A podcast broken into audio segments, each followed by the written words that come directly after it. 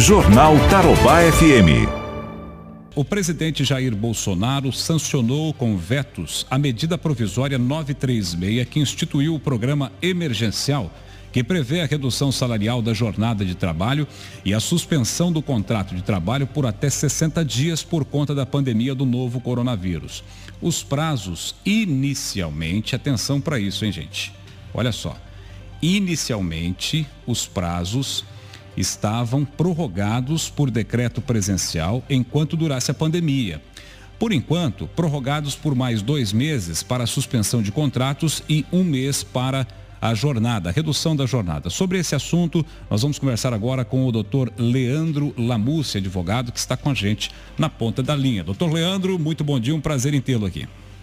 Bom dia, Fernando. Bom, dia, é, ouvintes da, da Rádio Tarobá FM. Quais são as orientações diante desse, dessa medida provisória do presidente, as regras aí para as empresas, porque já havia acabado o prazo, né, doutor? As empresas, inclusive, já estavam voltando aí no seu ritmo normal. E agora, como é que, o que, que acontece?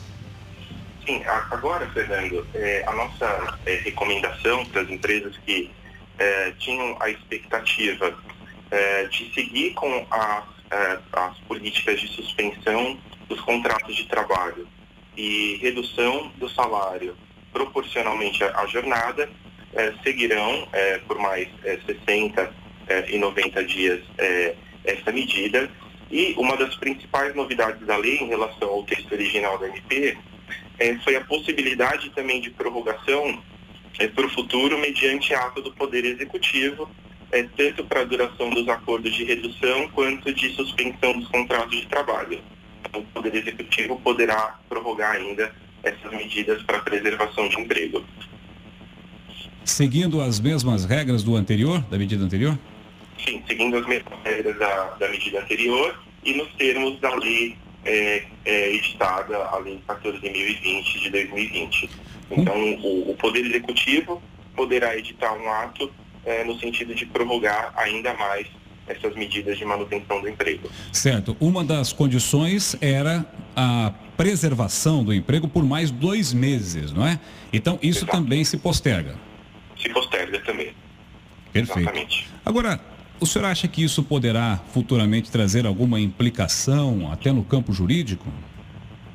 Sim, é, para nós é, essas é, medidas elas eram necessárias é, no momento em que a economia se encontra, é, sobretudo em razão da, da, da pandemia, mas é, houve na lei alguns retrocessos importantes, seja no que diz respeito às, às medidas trabalhistas, seja também em relação aos aspectos previdenciários. Então, o, as empresas devem é, ficar bastante atentas, sobretudo em relação à redução da faixa salarial máxima para acordos individuais com os empregados, que nos termos da medida provisória é, era de até R$ 3.135 e passou para R$ 2.090 para empresas com receita superior a R$ 4 milhões e 800 mil é, reais. Então, houve alguns, algumas alterações importantes na lei que para nós representam também um retrocesso em relação às regras da medida provisória. Perfeito. Doutor, mais alguma observação que o senhor gostaria de fazer a respeito disso? Alguma orientação para as empresas?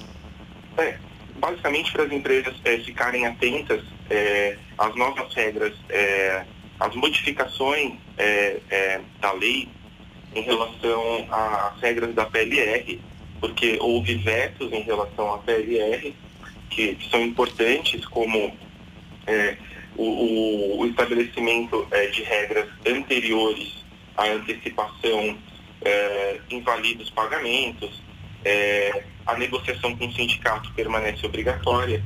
Então, é, é importante que os empregadores fiquem atentos, seja aos aspectos previdenciários, seja aos, aos aspectos trabalhistas é, contidos na Lei 14.020.